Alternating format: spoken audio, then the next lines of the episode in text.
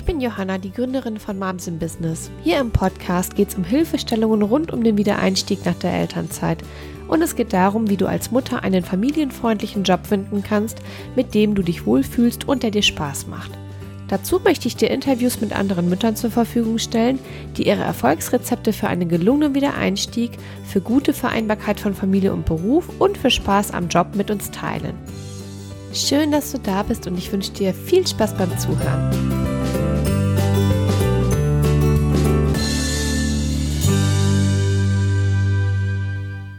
Hallo und herzlich willkommen zu einer neuen Podcast-Episode. Schön, dass du mit dabei bist.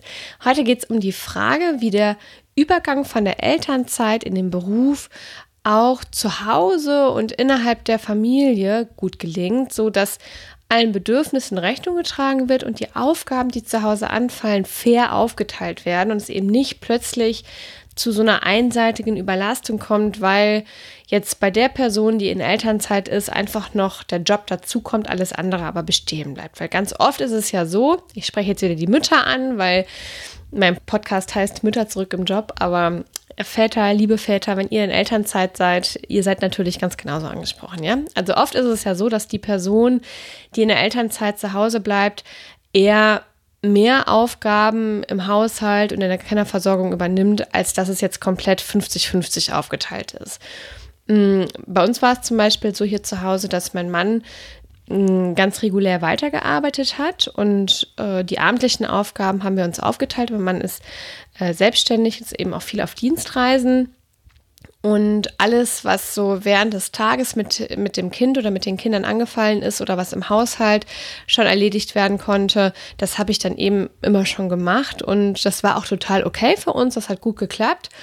Eine kleine Falle allerdings, die es gibt und die wirklich viele Familien, in die viele Familien rein tapsen, ist, dass diese Aufteilung genau so beibehalten wird, wenn die Elternzeit vorbei ist und die Person, die in Elternzeit ist, wieder in den Job einsteigt. Das ist dieser Mechanismus, alles bleibt wie sonst, ne, außer dass die Frau oder der, der Mann eben jetzt noch zusätzlich arbeiten wird. Und diese Rechnung geht leider nicht auf, beziehungsweise ist es eben sehr zu Lasten der Person, die in dieser Situation ist, weil sie einfach eine sehr große Arbeitsbelastung dazu bekommt, sich aber ansonsten nichts ändert an den Aufgaben, die sonst so anfallen. Ne? Und dann sind vielleicht zwar die Kinder betreut, aber der Haushalt muss trotzdem erledigt werden, es muss aufgeräumt werden, es muss geputzt werden, Wäsche gemacht werden. Also wir haben jetzt zum Beispiel bei uns das Bügeln komplett abgeschafft, bis auf ein paar Einzelheiten Einzelteile, die dann gebügelt werden, wenn sie angezogen werden. Aber die Wäsche zusammengelegt werden, muss ja trotzdem der Müll will runtergebracht werden in, den, in, den, in die Mülltonnen. Es muss eingekauft werden, es muss gekocht werden, die Kinder irgendwo hingebracht, die Kinder irgendwo abgeholt werden, Besorgungen, Organisation von irgendwelchen Festivitäten und, und, und. Also diese Liste könnte man ja wirklich endlos weiterführen. Es gibt einfach super viel zu tun im Familienalltag und all das bleibt ja bestehen, wenn dann die Arbeit noch dazu kommt, ja, weil äh, das, das Ding ist ja auch, dass wir, wenn wir Feierabend im Job haben, mh, mm, nicht wirklich Feierabend haben, sondern dann sind die Kinder da, um die wir uns kümmern wollen und auch kümmern müssen. Und äh, das heißt, alles das, was wir vorher so über den Tag hinweg erledigen konnten oder uns vielleicht auch aufteilen konnten, fällt jetzt in eine sehr enge Zeitspanne, die auch nochmal anders organisiert werden muss. Also ist halt die Frage, wie organisiert man diesen Übergang so, dass es für die Person, die jetzt wieder einsteigt in den Job, ob jetzt die Mutter oder der Vater, dass es für diese Person nicht zu einer Wahnsinnsüberlastung wird, sondern dass man einfach eben einen, einen smoothen Übergang schafft und eine faire Aufteilung hinbekommt, um da kann man im Vorfeld schon ganz gut planen, um da eine gute Lösung zu finden. Was aber natürlich auch geht, wenn äh, du jetzt schon in dieser Situation bist, dass du wieder eingestiegen bist und das Gefühl hast, das geht hier überhaupt nicht für mich oder die Aufgaben sind wirklich so ungleich aufgeteilt oder du hast das Gefühl, du bist wirklich maßlos überlastet und es funktioniert so einfach nicht für dich, dann äh, kannst du das, was ich jetzt gleich dir mitgebe, auf jeden Fall auch schon auch dann anwenden. Ja, also es ist jetzt nicht äh, zwangsläufig so, dass man dafür noch in Elternzeit sein muss, sondern auch dann, wenn schon das Chaos in voller Gänze da ist, kann man das noch machen. Und es geht darum, sich zusammenzusetzen, ein Gespräch zu führen und gemeinschaftliche Lösungen zu finden, wie ihr da vorgehen könnt in eurer Familie. Da gebe ich dir gleich einen Leitfaden dazu. Aber ganz wichtig ist mir im Vorfeld zu sagen, dass es immer mit einem Gedanken verknüpft sein soll, dass wenn du das Gefühl hast, dass die Aufgaben und Verantwortlichkeiten unfair verteilt sind in eurer Familie, dass das in den meisten Fällen nicht böse gemeint ist. Ne? Wir sind ja immer so gepolt, dass wir erstmal immer darauf gucken, was wir selbst alles leisten, bevor wir sehen, was andere alles leisten. Und da kommt man sehr schnell in so ein Mangeldenken, in so Vorwürfe, auch vielleicht innere Vorwürfe. Äh, der oder die macht ja nie und ich mache ja immer.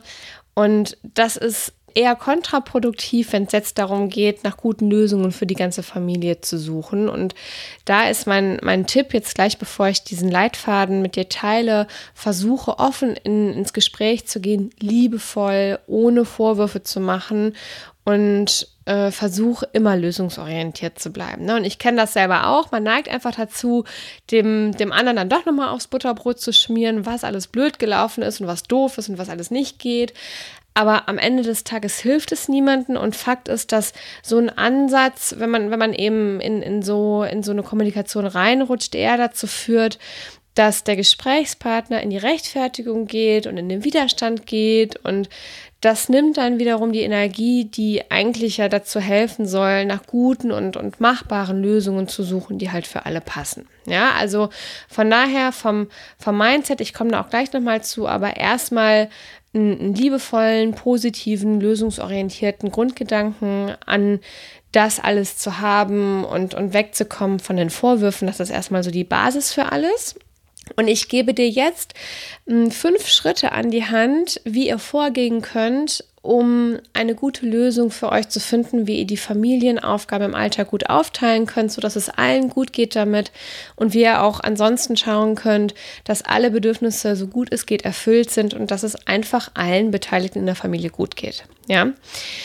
Also der erste Schritt ist ein Vereinbarkeitsgespräch zu führen. Wobei, eigentlich ist es nicht der erste Schritt. Eigentlich ist das Gesamtpaket ein Vereinbarkeitsgespräch zu führen. Und der erste Schritt dahin ist, deinen Partner um ein Gespräch zu bitten. Ja, also liebevoll und positiv sag ihm, ich sag jetzt einfach mal, sag ihm, das ist äh, eine erleichternde Kommunikation, du weißt aber, dass ihr genauso gemeint ist. Sag ihm, dass du dir wünschst, dass ihr euch zusammensetzt, um mal zu besprechen, wie ihr euer Familienleben so organisieren könnt, dass es allen dabei gut geht. Und sag auch direkt dazu, dass es nicht darum geht zu motzen, sondern dass es darum geht, gemeinsam zu überlegen, wer in der Familie was braucht, welche Strukturen, welche Zeitfenster, welche Bedürfnisse und dass du dir wünschst, dass ihr da eine Lösung findet, wie es noch besser funktioniert und vor allem auch dann, wenn du wieder den Job aufnimmst, ne? Oder vielleicht auch schon, seitdem du ihn wieder aufgenommen hast. Das kommt jetzt einfach darauf an, in welcher Situation ihr euch gerade befindet. Und da ist wichtig, terminiert euch ein Gespräch Uh, ungefähr so, dass ihr vielleicht so ein, zwei Stunden Zeit habt, so dass ihr ungestört miteinander sprechen könnt ideal oder richtig schön ist es immer, wenn man auch mal die Wohnung verlassen kann oder das Haus, je nachdem, wo ihr wohnt, ne? wenn man vielleicht was essen gehen kann oder was trinken gehen kann, einfach mal auf neutralem Boden ist. Das erleichtert einfach diese Lösungsorientierung.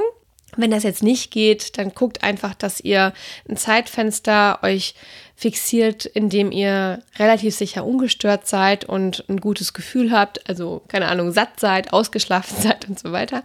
Und ich plädiere immer am Anfang dazu, das Gespräch alleine zu führen, also unter den Eltern. Aber wenn die Kinder schon alt genug sind, also ein bestimmtes Alter erreicht haben, können die natürlich auch gefragt werden, ne, was denen wichtig ist und, und mitbestimmen und mit einbezogen werden. Also das ist schon wichtig, wenn die, wenn die, ich, ich mag jetzt ehrlich gesagt überhaupt kein Alter konkret nennen, aber wenn die so weit sind, dass sie bestimmte Dinge mitbestimmen können oder dass ihr das auch in eurem Familienalter so, so integriert habt, dass die, dass die Kinder wirklich auch mitbestimmen dürfen, dann macht das auf jeden Fall, weil am Ende des Tages erleichtert natürlich auch das die Abläufe. Jeder, der das Gefühl hat, er durfte mitbestimmen und er durfte daran jetzt einen Anteil haben, der kooperiert viel, viel lieber und viel besser, als wenn er das Gefühl hat, er bekommt da jetzt was aufgedrückt, wo er einfach folgen muss und das jetzt einfach ausführen muss. Und das gilt für Kinder genauso wie für Erwachsene. Und ja, also insofern guckt da einfach, aber wenn ihr jetzt erstmal für euch entscheidet, das für euch unter euch mal so grundsätzlich zu klären, dann guckt einfach, dass ihr genügend Zeit habt, dass ihr ungestört seid und terminiert euch auf jeden Fall euer Gespräch.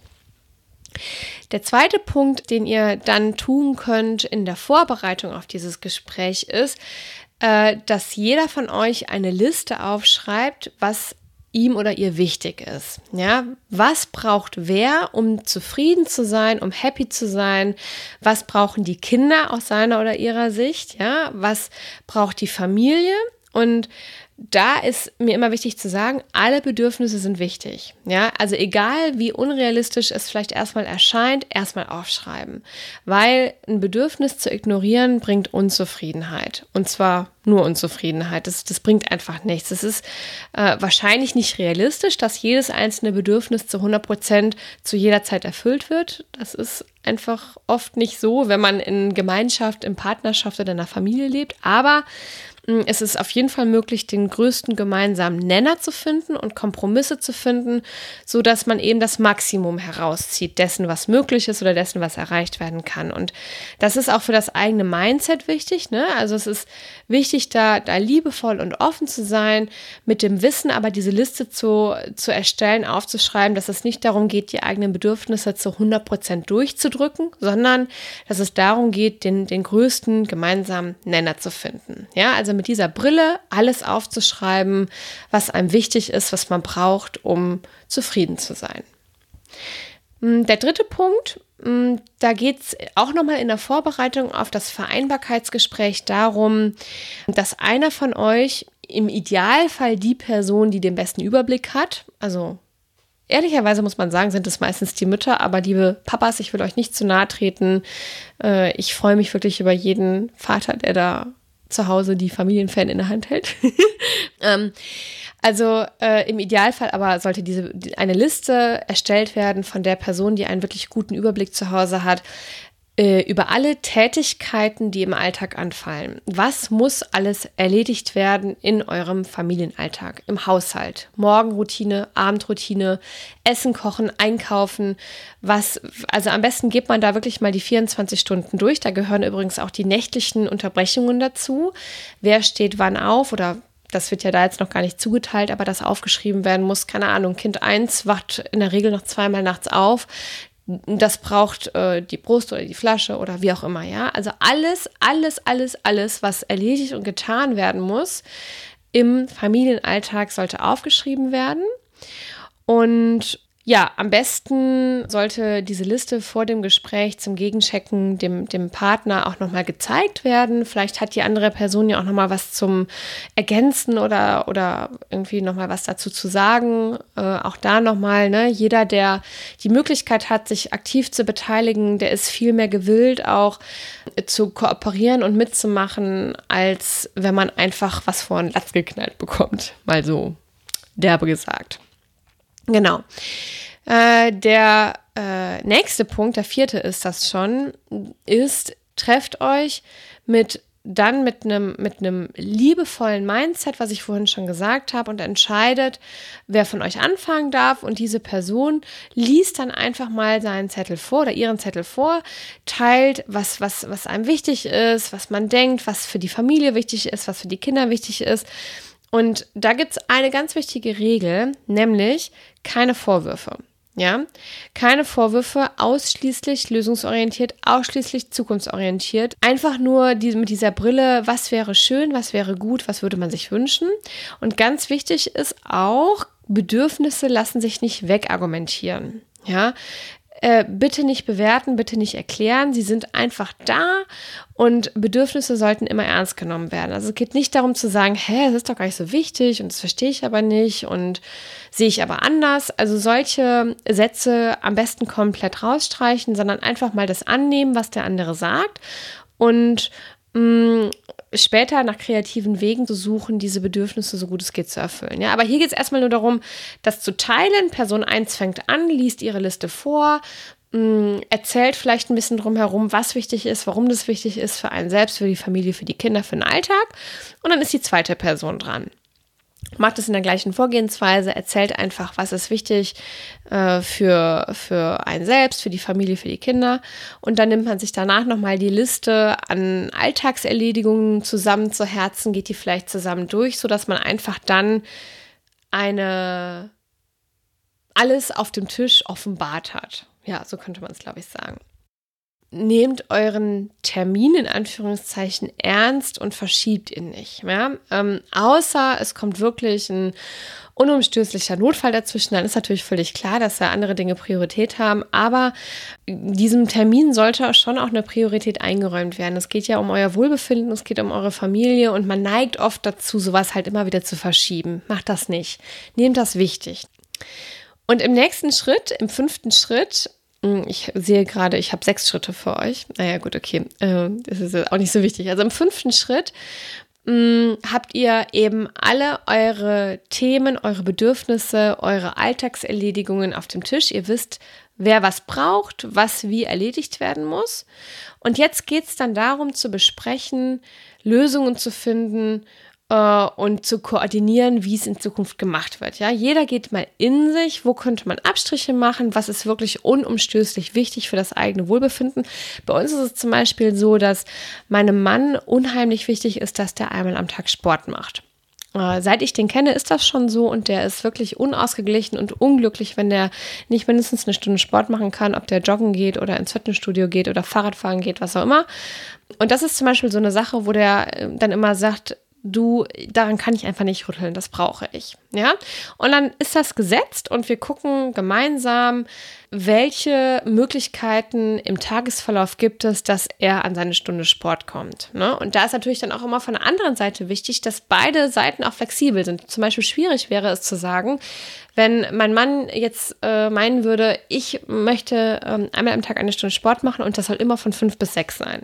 Ne, da hätte ich zum Beispiel ein Problem mit, weil ich dann sage, ja, okay, verstehe ich, aber es geht in unsere Abendroutine rein und die Abendroutine ist für die Kinder unheimlich wichtig, auch für uns als Familie wichtig. Da habe ich also ein Problem mit. Also guckt man, okay, dir ist die eine Stunde Sport am Tag wichtig, mir ist die Abendroutine wichtig. Könntest du dir vorstellen, diese Stunde äh, Sport am Tag zu der und der Zeit zu machen oder vielleicht außerhalb der und der Zeit? Und sich da anzunähern. Ja, das ist jetzt mal ein Beispiel gewesen. Und so jeden Punkt durchzugehen, das ist mühsam. Ja, das ist mühsam, aber es tut so gut, als wenn ihr jeden Tag in den Kampf reingeht, das Bedürfnis habt, für eure Dinge einzustehen, immer wieder zu sagen, ich will aber noch hier, ich will aber noch da. Nehmt euch einmal die Zeit, das klar zu diskutieren, zu überlegen und dann ist es eben auch safe und ihr müsst nicht jeden Tag diese Energie darauf verschwenden, für euch einzustehen, für euch zu kämpfen. Ja, also so geht ihr jeden einzelnen Punkt durch und dann äh, guckt man sich eben noch die Liste an, was erledigt werden muss, wer kann was in der Woche machen, wer kann was im Monat machen, wer übernimmt wann welche Aufgaben, was muss vielleicht auch umorganisiert werden, damit es wieder passt, wo kann man vielleicht auch externe Hilfen dazu nehmen, Haushaltshilfe, Einkäufe online liefern lassen. Mm, es gibt ja alle möglichen äh, Alltagshelfer, könnte man das, glaube ich, sagen. Sowohl digitale als auch nicht digitale Alltagshelfer, wo man sich Dinge mit erleichtern kann. Und die sollte man mit berücksichtigen, auch dazu nehmen und überlegen, hm, was muss man unbedingt selber machen, was kann man vielleicht outsourcen, was ist auch vielleicht finanziell drin, was ist vielleicht wie wichtig. Ne? Also ihr seht schon, man nähert sich dem an, man diskutiert miteinander und sucht einfach nach Lösungen. Lösungen. Und das worauf ihr euch geeinigt habt, schreibt ihr auf einen frischen Zettel. Ja, wir schreiben zum Beispiel das immer auf eine so, eine so eine Karteikarte, möglichst konkret, aber auch erst dann, wenn ihr euch wirklich geeinigt habt. Ja, also wenn ihr Punkte festgelegt habt, äh, wie ihr Dinge handhaben wollt, schreibt die konkret auf einen frischen Zettel, auf eine Karte auf und so erzielt ihr einfach ein gegenseitiges Commitment und könnt sicher gehen, dass jeder sich gehört fühlt, dass jeder berücksichtigt wurde, dass keine Bedürfnisse unter den Tisch fallen und dass einfach, ja, man sich da auch wieder, wieder, wieder gut abgeholt fühlt, so könnte man es, glaube ich, sagen.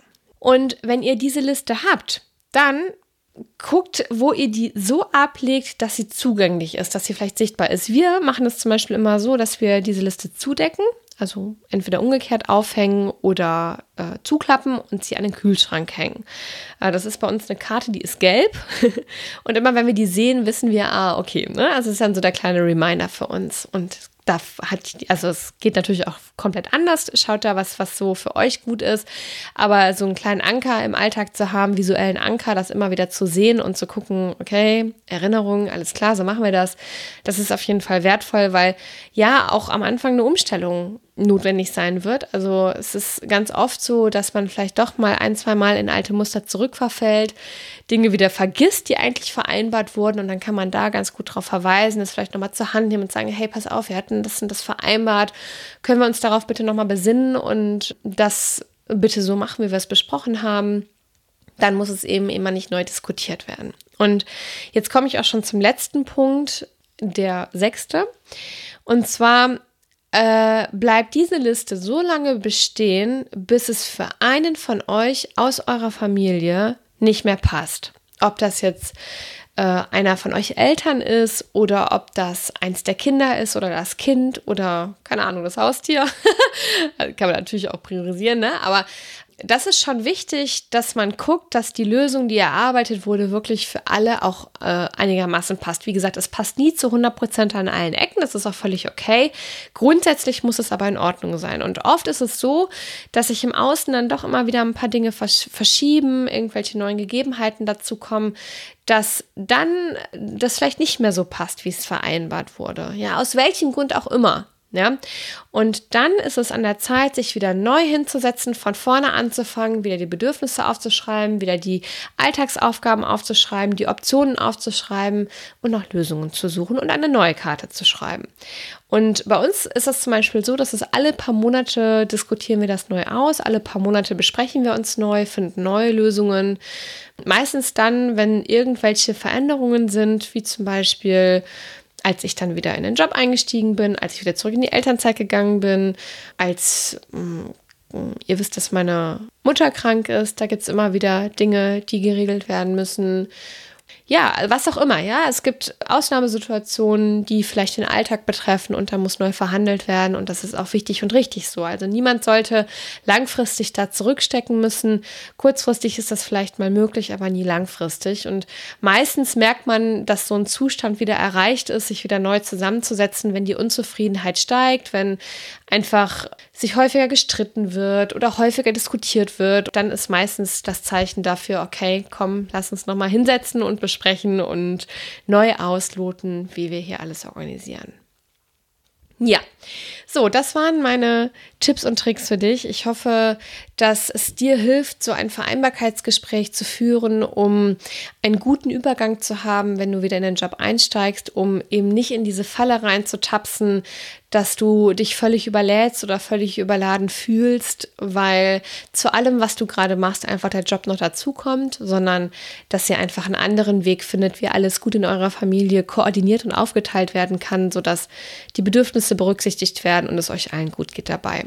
Und ja, mein äh, üblicher Aufruf zum Ende des Podcasts, komm in unsere Facebook-Gruppe Mütter zurück im Job. Ich setze dir den Link in die Show Notes und ich freue mich riesig, wenn du dazu kommst, mitdiskutierst, mit überlegst, mit Fragen stellst, Input gibst, Lösungen gibst, was auch immer. Ähm, wir wachsen stetig weiter und das, darüber freue ich mich sehr. Und wenn du Anmerkungen oder Fragen zu dieser Episode hast, dann schreib mir entweder gerne eine E-Mail an johanna.momsinbusiness.de oder kommentiere gerne in unserer Gruppe oder schreib mir bei Instagram, da heiße ich moms.im.business. Auch da freue ich mich immer über Kontakte. Und ja, an der Stelle wünsche ich dir jetzt erstmal eine wunderschöne Woche. Alles Liebe für dich und dass du wieder gut im Job ankommst oder ihr für euch eine gute Lösung findet. Mach's gut, bis bald. Wenn dir diese Episode gefallen hat, freue ich mich riesig über deine Bewertung bei iTunes. Ich möchte, dass so viele Frauen wie es geht die Möglichkeit bekommen, diesen Podcast auch zu hören. Und dabei kannst du mir mit deiner Bewertung helfen, denn umso mehr Zuhörern wird der Podcast dann auch angezeigt.